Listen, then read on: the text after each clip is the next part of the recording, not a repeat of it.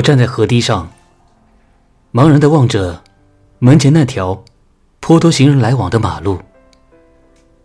没多久，就远远看到了外婆回来的身影。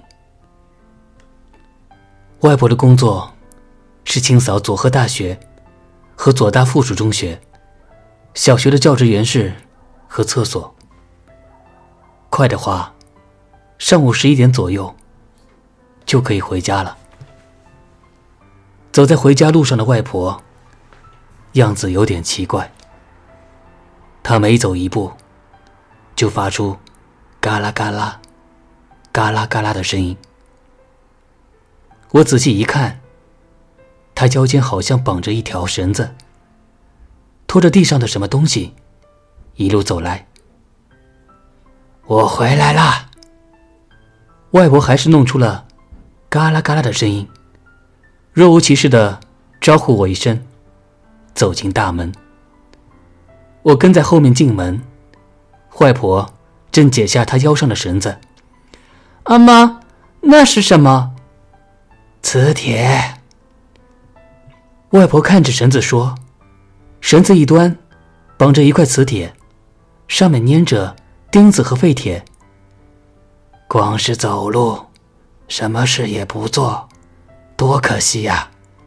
绑着磁铁走，你看，可以赚到一点外快的。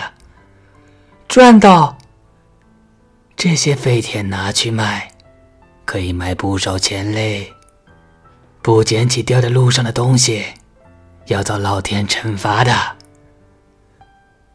外婆说着，取下磁铁上的钉子和铁屑，丢进桶里。桶里已经收集了不少战利品。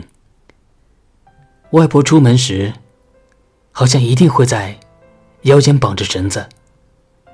我简直看呆了。外婆真是能干。尽管从外表一点也看不出来，但这还不是最让我惊讶的事。外婆把钉子、铁屑都丢进桶子后，又大步的走到河边。我跟在后面，奇怪外婆为什么看着河水微笑。赵广，帮我一下。他回头叫我之后，转身从河里捞起木片和树枝。河面架着一根木棒，拦住一些上游飘下来的木片和树枝。之前我到河边张望时，还在好奇。那根木棒为何横在河里？哪里想得到是外婆用来拦截飘物的法宝呢？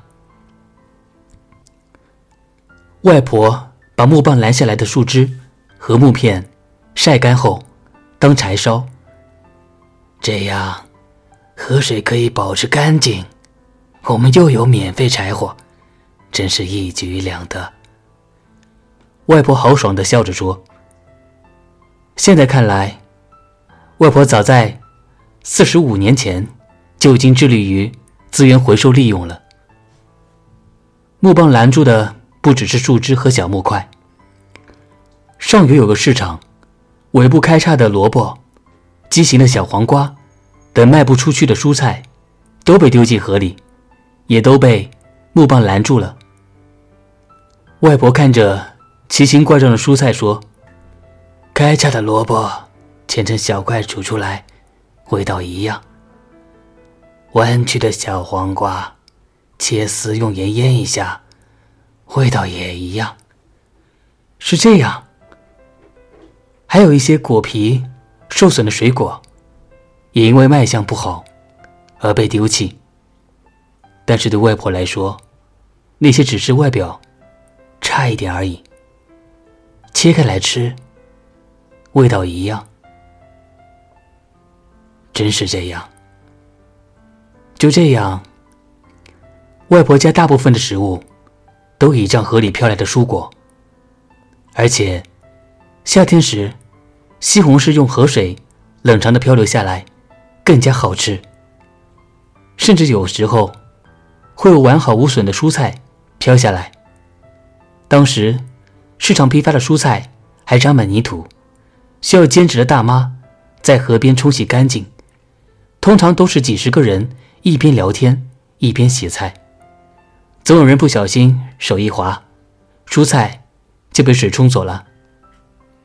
还有，大白菜有点重，大妈洗完甩水时，即使没失手滑到河里，也总会有几片外面的叶子掉落下来，掉进河里。每天，总有各式各样的东西顺流而下。被木板拦住，因此，外婆称那条河是我们家的超级市场。他抬头望着门前的河水，笑着说：“而且是送货上门，也不收运费呢。”偶尔，木棒什么也没拦到，他就遗憾地说：“今天超市休息吗？”外婆说：“这个超市只有一个缺点。”即使今天想吃小黄瓜，也不一定吃得到，因为完全要听凭市场的供应。真是开朗无比的外婆啊！别人家是看着食谱，想着要做什么菜，外婆是看着河里想，今天有什么东西呢，再决定菜单。外婆毕竟对那条河的情况。了如指掌。有一次，飘来一个苹果箱子，里面塞满了米糠，米糠上放着腐烂的苹果。我拿着斧头，打算把米糠倒掉，只留箱子当柴火时，外婆就说：“你先摸摸米糠里面。”啊！我心想，为什么？但还是乖乖的伸手去摸，里面竟然还留着一个完好无损的苹果。我简直觉得外婆真像个预言家。还有一次，飘来一只很新的木鸡，啊，只有一只，没办法，当柴烧吧。我拿起斧头时，外婆又说：“再等两三天吧。”另一只也会飘下来的哦。我想再怎么幸运，也不会有那么如意的事吧。可是两三天后，另一只木鸡真的飘下来了，吓我一跳。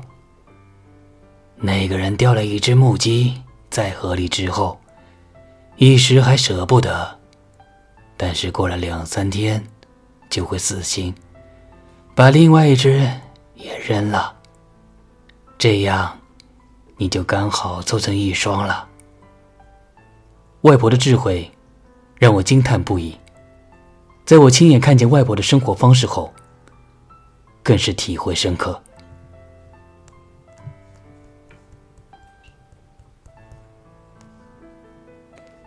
来自岛田洋七的佐贺的超级阿妈，只从贫穷到贫穷。